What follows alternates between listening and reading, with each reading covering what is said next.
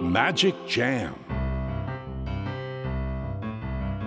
スヌーピー。それはチャールズ・シュルツが1950年から50年もの間描き続けたアメリカの漫画「ピーナッツ」に出てくるオスのビーグル犬。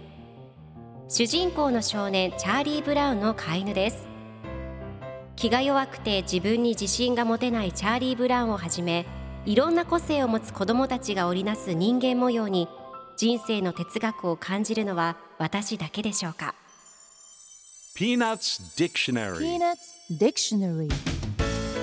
Peanuts Dictionary このコーナーではスヌーピーは愛してやまない私高木マーガレットが物語に出てくる英語の名台詞の中から心に響くフレーズをピックアップ。これを聞けばポジティブに頑張れるそんな奥の深い名言を分かりやすく翻訳していきますそれでは今日ピックアップする名言はこちら。I need to talk to someone who knows what it's like to feel like a fool. I need to talk to someone who knows what it's like to feel like a fool. 自分がバカだと感じることがどんな気持ちかを知っている人と話したい。今日のコミックは1981年10月16日のものです。ペパーミントパティとチャーリー・ブラウンが一緒におしゃべりをしています。ペパーミントパティが自分がバカだと感じることがどんな気持ちかを知っている人と話したい。恥をかくことがどんなことかを知ってる人。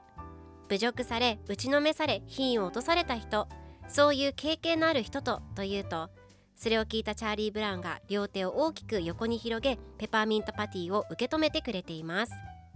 では今日のワンポイント英語はこちら。